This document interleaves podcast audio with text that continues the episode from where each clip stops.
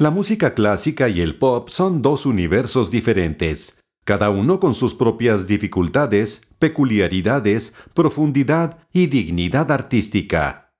La música popular y la clásica siempre han encontrado puntos de contacto, de cruce, de intercambio. Se han beneficiado mutuamente.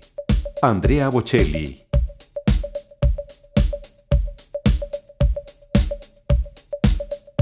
Thank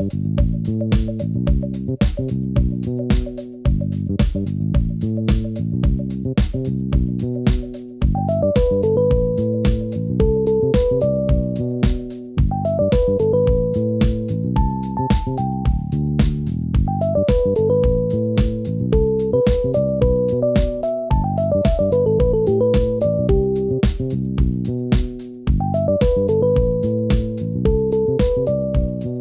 Es un gusto estar aquí nuevamente con ustedes. Mi nombre es Juan Nájera y de parte de mi hermano Adrián y mía, por supuesto, queremos darle la bienvenida a todos ustedes a la segunda temporada de Consonancias, La vida entre sonidos.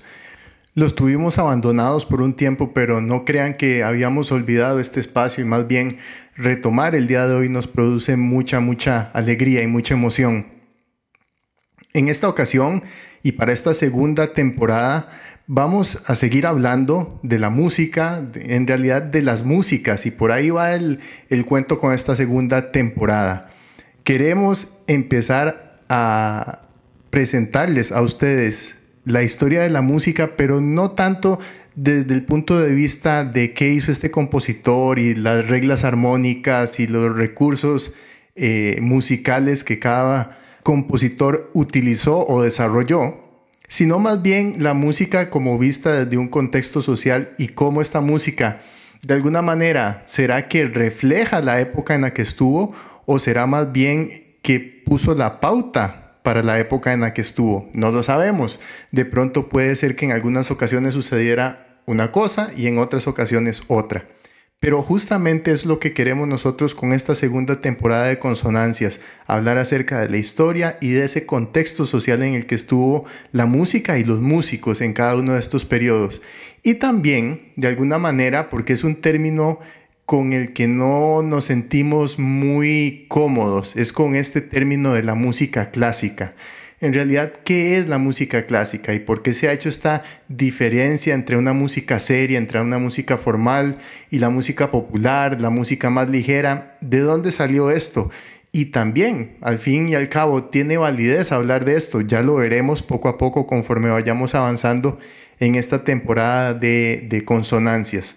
Pero para entrar propiamente ya en lo que queremos hablar y, y para ir desmontando esto, vamos a ir comprendiendo la situación de las músicas desde un punto de vista también, que eso ya lo habíamos visto en la, primera temporada, las músicas que nosotros conocemos, que podemos estudiar y que de alguna forma se han convertido en las músicas formales, es simplemente porque en algún momento estuvieron, empezaron a estar escritas.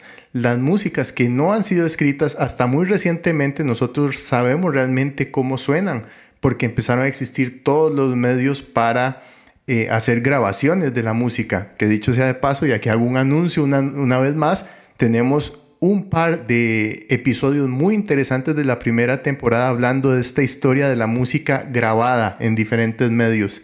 Si no lo han escuchado, devuélvanse la primera temporada y van a ver qué interesante todo lo que tiene que ver con este tema. Y estas músicas que quedaron registradas entonces se convirtieron como en las músicas formales. Pero vamos a ver cuál es la relación, de dónde sale esto y si realmente estas músicas son más valiosas que otras. Ya lo veremos.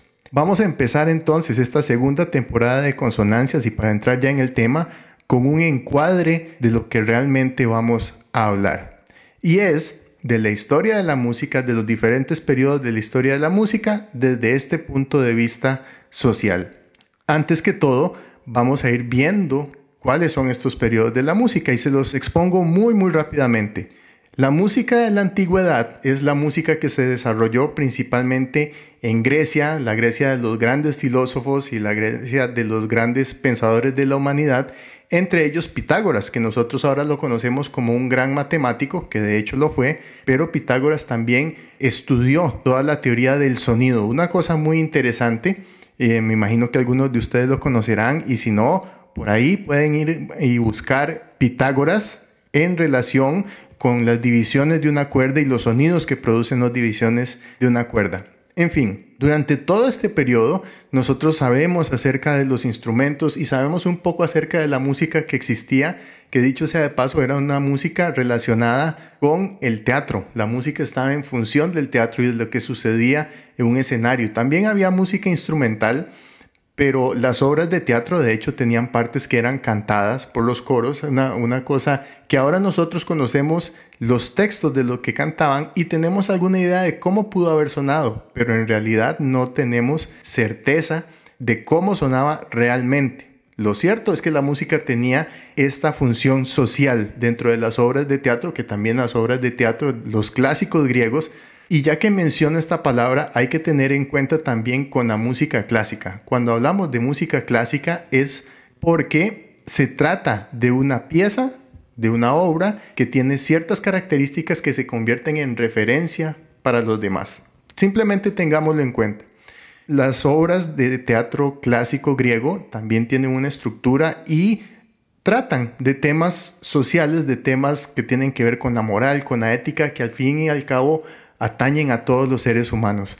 Esta época de la antigüedad va desde que existen registros hace varios miles de años hasta más o menos, más o menos, el año 500 de nuestra era. Puede ser un poquito antes, un poquito después. Esto es otra cosa importante. Los periodos de la música no son definitivos y nosotros hablamos de años porque hay que clasificarlo de alguna forma, pero los periodos de la música en realidad es un continuo y la música va evolucionando y sigue evolucionando hoy en día y durante los periodos comparte ciertas características la música, pero no se puede hablar de una división clarísima, bueno, hasta este año eh, se compuso la música de esta manera y a partir de este año fue de esta otra. No existe tal cosa. Y entonces el periodo que sigue después de la antigüedad es la Edad Media que coincide con el desarrollo de la iglesia primitiva, de la iglesia católica primitiva, del imperio romano y de cómo los, miembros de la iglesia primitiva tuvieron que buscar formas para poder hacer sus prácticas espirituales sin ser perseguidos, por ejemplo en las catacumbas. Y esta, este periodo de la Edad Media se caracteriza porque la música es principalmente masculina. Sabemos que sí hubo manifestaciones y que hubo incluso compositoras como Hildegarda de Bingen, pero es una cosa excepcional. Lo normal es que fueran compositores que muchas veces permanecieron en el anonimato, que escribieron música vocal para hombres. Esto es importante. La música de la Edad Media, por lo menos al inicio, era música para hombres y eh, vocal. Los instrumentos empezaron a aparecer mucho más adelante. Y esta Edad Media va más o menos desde este año 500, entre el 500 y el 800 de nuestra era, más o menos hasta el año 1300. Y como les dije, no fue que la, música se quedó sencilla, empezaron a haber instrumentos, empezó a haber un manejo muy interesante de las voces, diferente al manejo que nosotros conocemos hoy en día. Y sobre todo, este desarrollo de la música primitiva asociada a la iglesia primitiva, se dio en Roma y en el centro de Europa. Francia tuvo un gran papel también en el desarrollo de la música durante la Edad Media. Posterior a la Edad Media comienza el Renacimiento, que es justamente el resurgir de todo lo que tiene que ver con las humanidades la música no se quedó atrás e incluso empezó a tomar otros otros tintes, ya no solamente una música espiritual, sino que también empezó a existir una música secular y asociada a la nueva clase dirigente que empezó a surgir en esta época, que fue todos los feudos, toda la, organización feudal de la sociedad. Y comenzó en Francia y fue extendiéndose por los Países Bajos y llegó hasta Italia y va más o menos el renacimiento desde el año 1300, que les decía hace un ratito, hasta el año 1600. Hacia el año 1600 eh, empieza el periodo barroco desde Italia. principalmente, y ya ahora sí, eh, durante el periodo barroco, la música vocal ya existía y siguió existiendo, pero empezó a tomar mucha fuerza la música instrumental y principalmente asociado con un instrumento, valga la redundancia, eh, muy importante para Italia y que de alguna forma también se ha convertido en una especie de mito, incluso hasta nuestros días, que es el violín. ¿Y por qué les digo lo del mito? Porque este violín empezó a ser construido eh, se desarrolló mucho en Cremona con constructores como Stradivari, como Guarnieri, y estos instrumentos siguen siendo míticos porque supuestamente no se ha podido igualar la calidad del sonido de estos instrumentos que se construyeron hace más de 350 años. Y entonces sigue existiendo esta idea de que cuál era el secreto de estos constructores.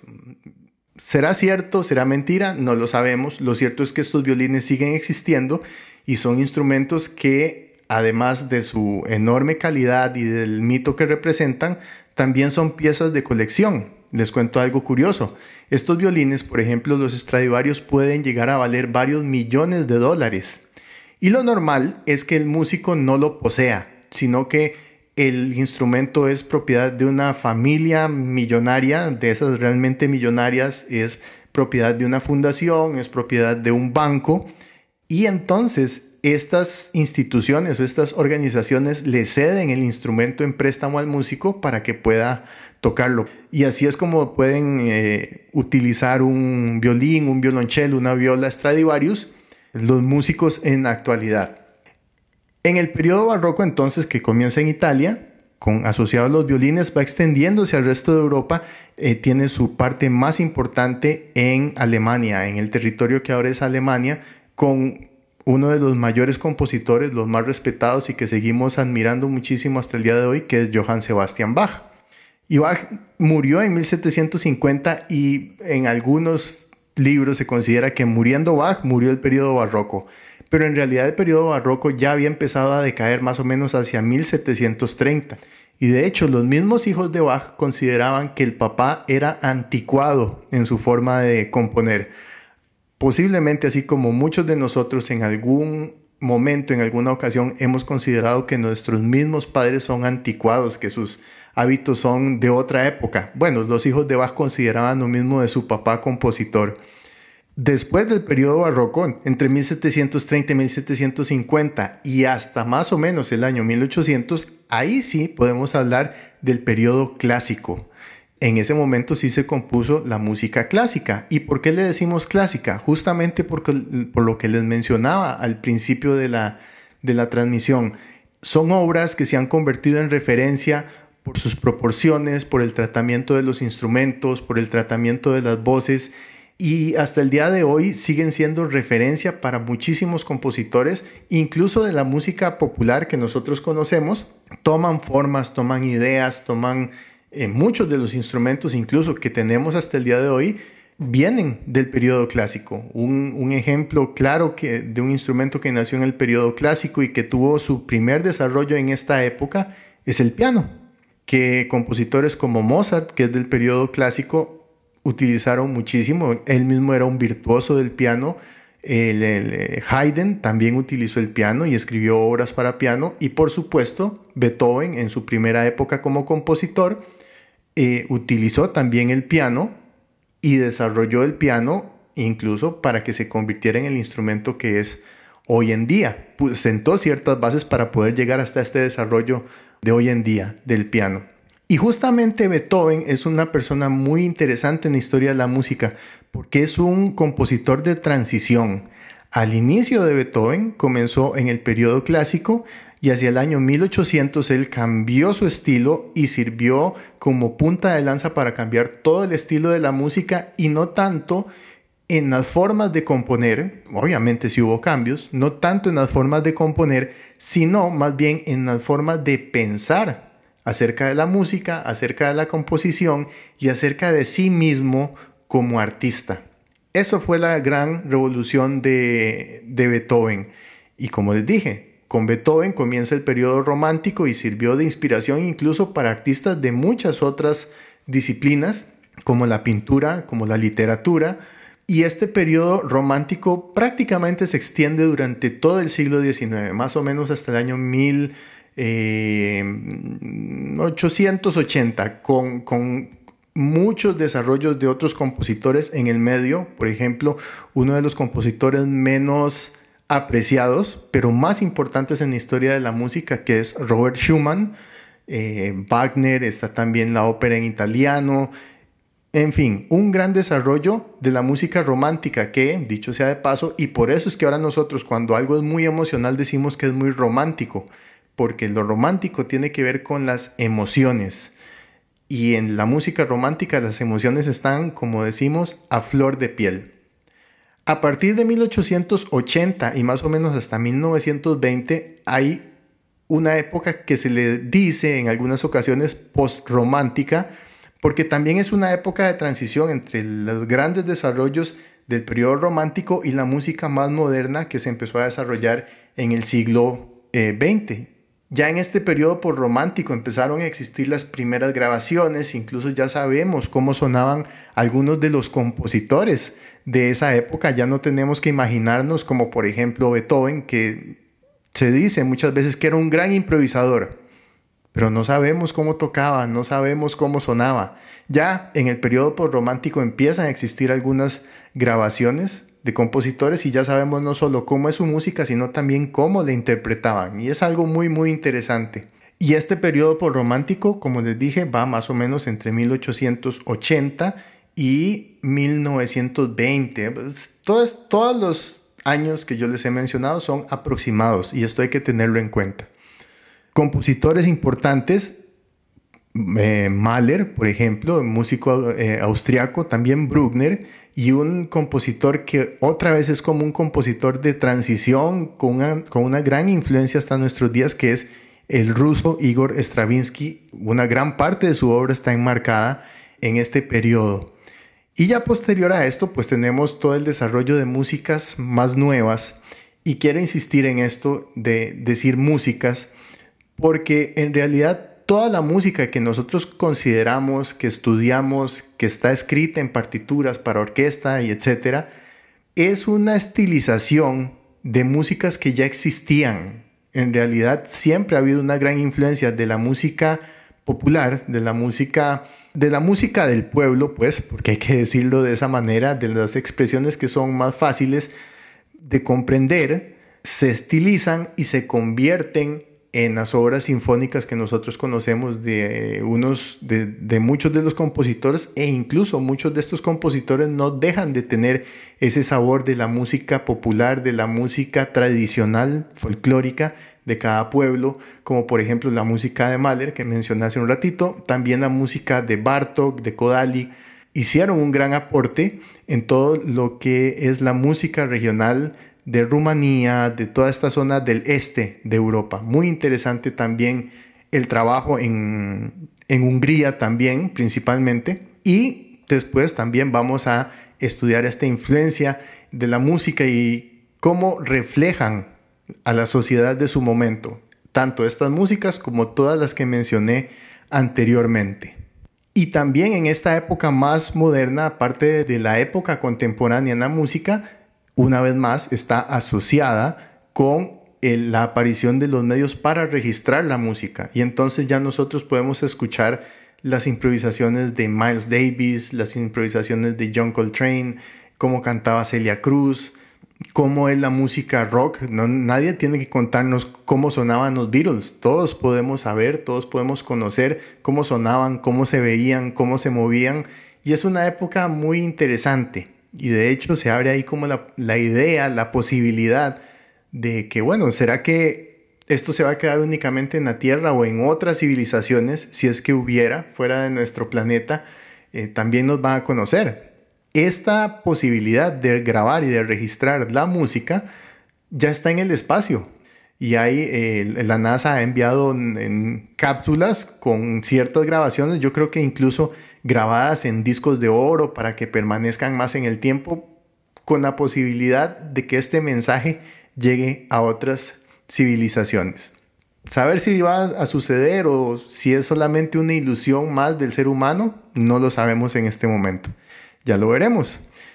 Relacionado con este tema de las músicas y para ir cerrando esta transmisión de hoy, esta primera entrega de la segunda temporada de Consonancias, quiero leer una cita de el musicólogo alemán Karl Dahlhaus. Escribió muchísimo este señor acerca de la historia de la música, la evolución de la música, teoría, estética, etc.